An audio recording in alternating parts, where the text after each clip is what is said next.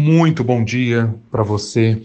Eu quero começar lendo Amós, capítulo 5, versículos 14 e 15. Diz o profeta: Buscai o bem e não o mal, para que vivais.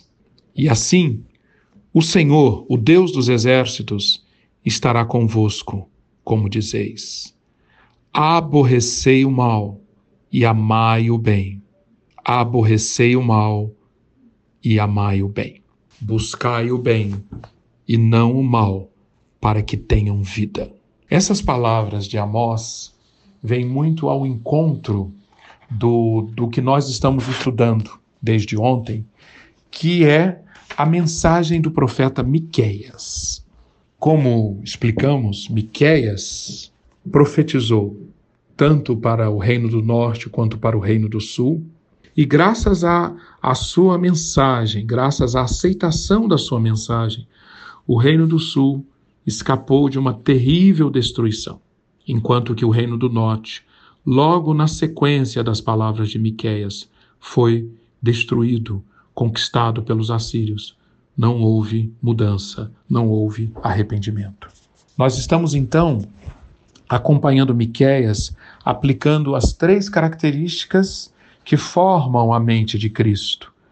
A visão em 3D, o movimento baseado em teologia e não em ideologia, e em terceiro lugar, a convicção de que o mal se vence com o bem, uma absoluta resistência, uma absoluta recusa em praticar o mal e uma um completo compromisso com buscar e praticar sempre o bem. Nós vamos ver na, na, na, no livro de Miqueias, quero convidar você a abrir o livro de Miqueias de novo hoje, espero que você esteja lendo o livro desde ontem. Nós vamos ver no livro de Miqueias como que o profeta uh, praticou essa convicção que está sempre presente em quem pensa de acordo com a lógica de Deus, em quem pratica a mente de quem pratica de acordo com o modo de pensar de Deus.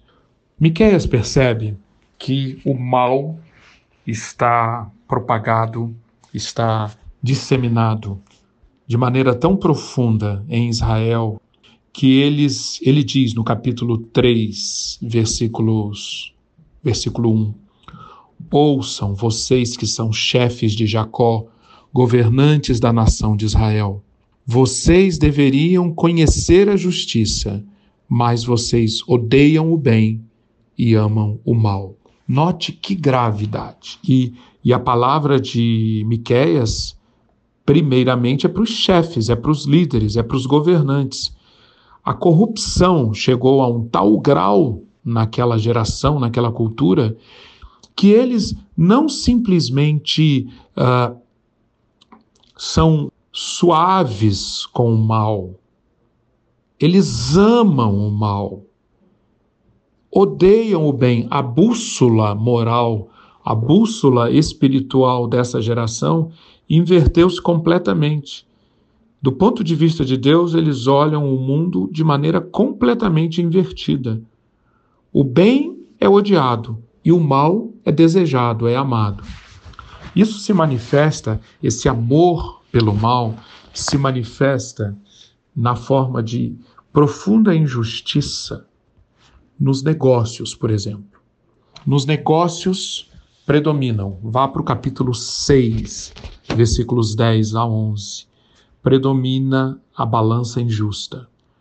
Eles são comerciantes, eles fazem negócios falsificando as balanças Diz Miqueias 6, 10 a 11: Não há na casa do ímpio o tesouro da impiedade e a medida falsificada que é maldita.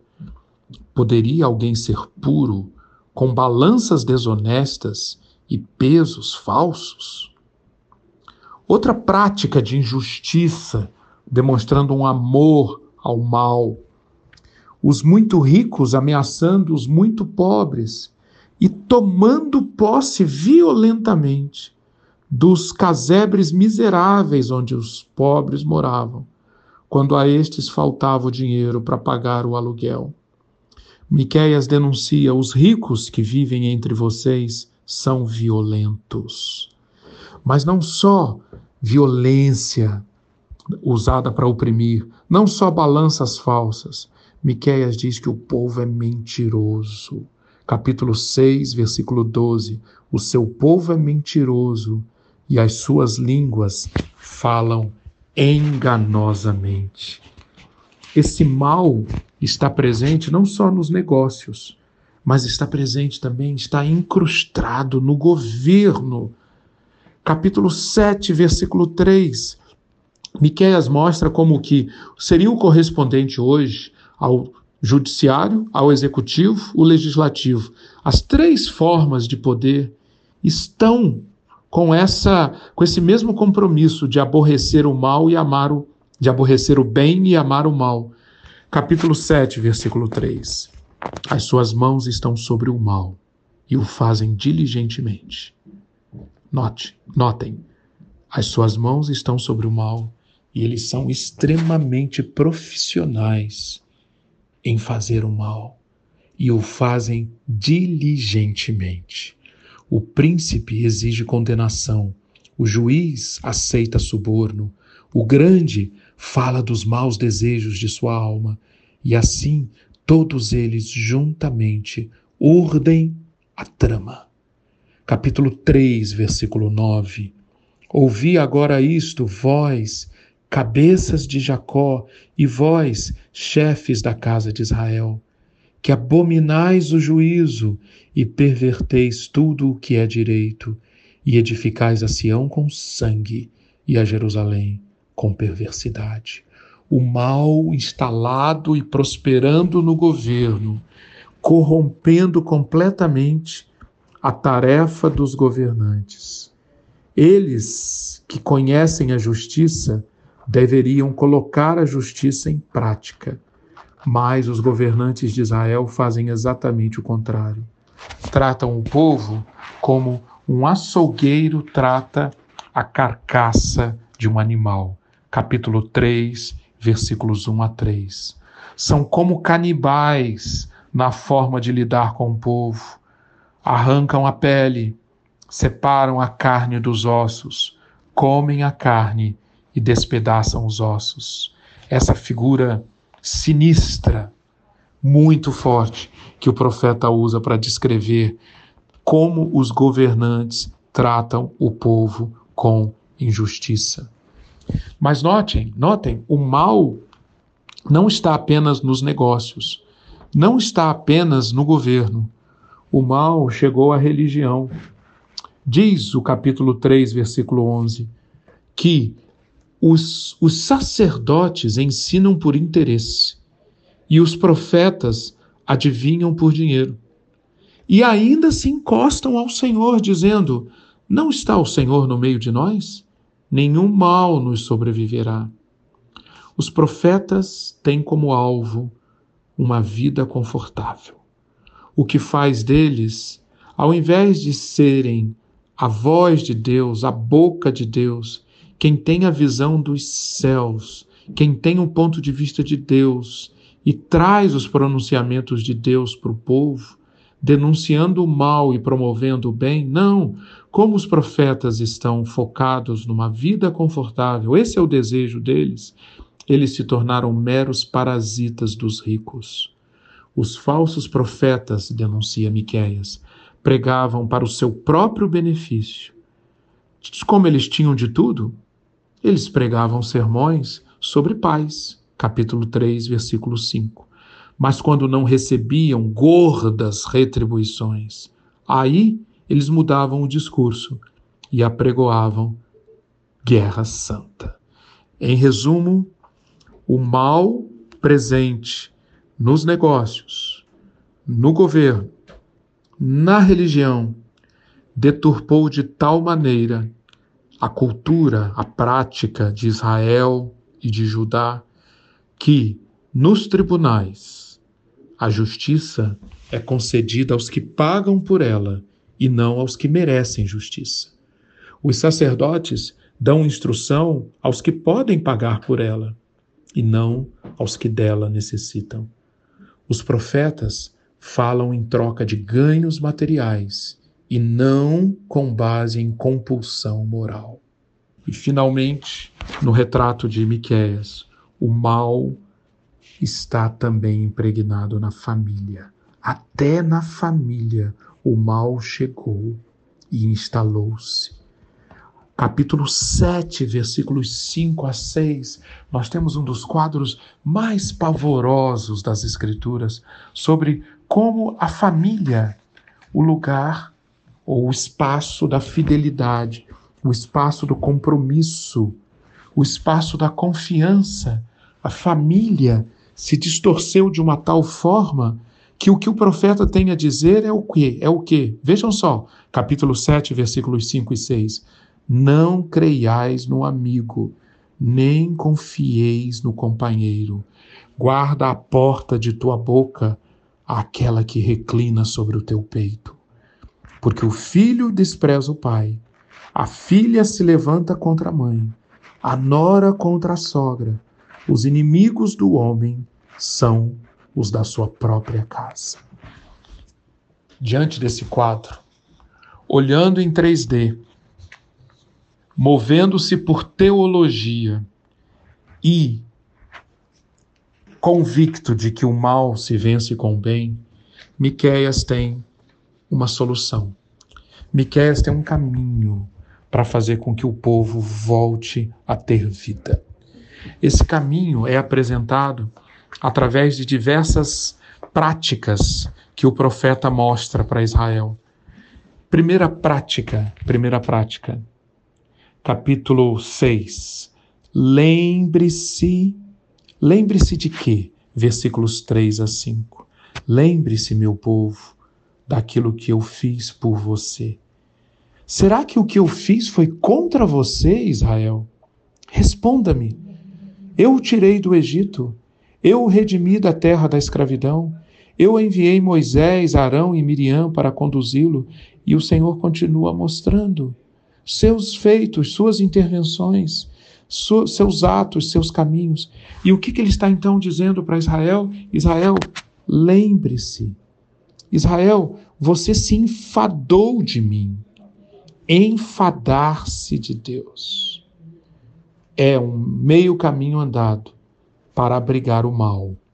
Então, se queremos nos virar para o bem, se queremos vencer o mal com o bem, o primeiro aspecto é lembrarmos-nos do que o Senhor fez. E, continua o profeta no versículo 5, e reconheça que os atos do Senhor são justos.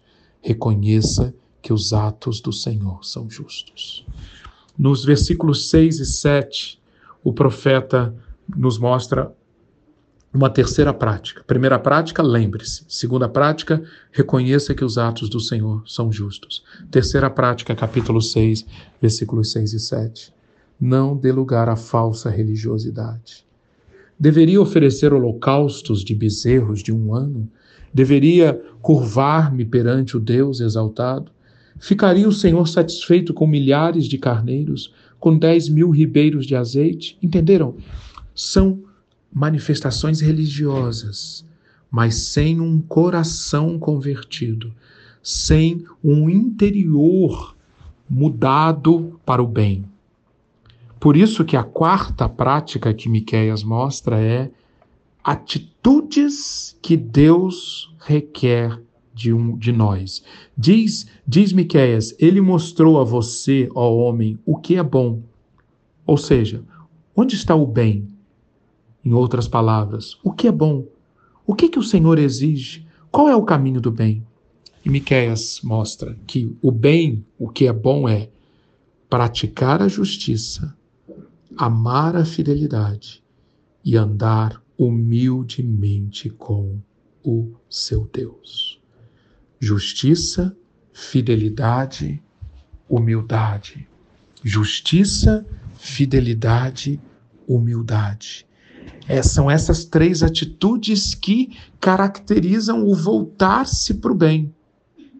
Miqueias, então, conclui a sua, a sua profecia, capítulo 7, e o capítulo 7 é simplesmente maravilhoso, deve ser lido e relido, e mostra um profeta que, apesar de tudo, apesar de tudo que ele viu, apesar de toda a transgressão, apesar de todo o erro, apesar de todo apego ao mal, é um profeta que não perdeu a esperança. E meus queridos, minhas queridas, é isso que nós precisamos atentar e é nas pegadas de, de Miqueias que nós devemos seguir. Não importa o grau de corrupção, não importa o grau de desvio, de distorção, de turbulência que está ao nosso redor. Miqueias, em primeiro lugar, ele afirma no capítulo 7, versículo 20: Mostrarás a Jacó a fidelidade e a Abraão a misericórdia, as quais juraste a nossos pais desde os dias antigos. Miqueias reconhece os dois grandes atributos de Deus apresentados com tanta, com tanta ênfase no Antigo Testamento e reforçados no Novo Testamento. Deus é um Deus fiel, ou seja, é o Deus do amor leal, é o Deus da misericórdia e o Deus da fidelidade, da verdade. Em, em Êxodo capítulo 34, versículo 6, quando Deus se revela a Moisés, é dito: Senhor, Senhor, grande em misericórdia, resed, e fidelidade, emet. É, é para estas características de Deus que Miqueias se volta. E nós também, hoje, em 2018, Brasil, ponto de partida, basearmos a nossa confiança na aliança que Deus fez com o mundo, com a criação e conosco. Uma aliança baseada em fidelidade e misericórdia, em amor leal e fidelidade. Por conta dessa sua confiança, Miqueias espera. Ele começa então, Miqueias ao longo do livro, ele tem uma série de visões sobre o futuro. Lembram-se que ele enxerga em 3D? E ele enxerga então a eternidade, ele não fica contido, confinado ao, aqui e agora. Miqueias enxerga, por exemplo, no capítulo 4, versículo 1, nos últimos dias acontecerá que o monte do templo do Senhor será estabelecido como o principal entre os montes. Nos últimos dias acontecerá. Capítulo 4, versículo 7: O Senhor reinará sobre eles no Monte Sião, daquele dia em diante e para sempre. No capítulo 5, versículos 2 a 4, Miqueias chega a ver 700 anos antes o nascimento do Messias, o nascimento do Redentor.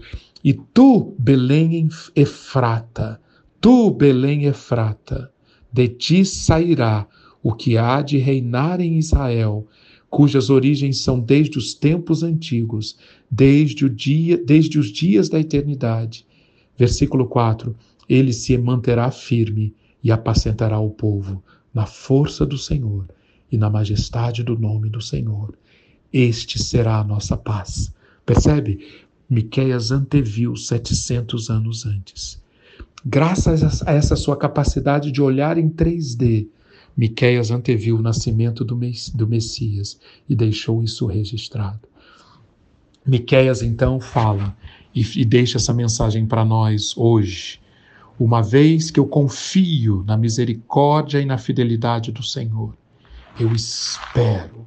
E essa esperança me faz ver cada vez mais em três dimensões. E o, e o profeta diz no capítulo 7, versículo 7: Eu, porém, olharei para o Senhor e esperarei no Deus da minha salvação. O meu Deus me ouvirá. Percebeu? Não importa a circunstância, eu, porém, olharei para o Senhor e esperarei no Deus da minha salvação. O meu Deus me ouvirá. A visão em 3D, um coração movido por teologia e não por ideologia, e um coração convicto de que o mal vence o bem, se transforma em práticas na forma de oração abrangente, sujeição inteligente, testemunho consistente. É isso que nós vemos praticado na vida do profeta Miqueias. E a sua o, o, o, livro termina com capítulo 7, versículos 18 a 20, com a oração que Miqueias fez, que eu gostaria que você colocasse na sua boca como sua oração. Vamos praticar essa oração. Quem, ó Deus, é semelhante a ti, que perdoas a iniquidade e te esqueces da transgressão do restante da tua herança. O Senhor não retém a sua ira para sempre porque tem prazer na misericórdia. Tornará a ter compaixão de nós, pisará aos pés as nossas iniquidades e lançará todos os nossos pecados nas profundezas do mar. Lançará todos os nossos pecados nas profundezas do mar. Mostrarás a Jacó a fidelidade e a Abraão a misericórdia, as quais juraste a nossos pais desde os dias antigos. Precisamos ser Miqueias hoje. Deus abençoe o seu dia.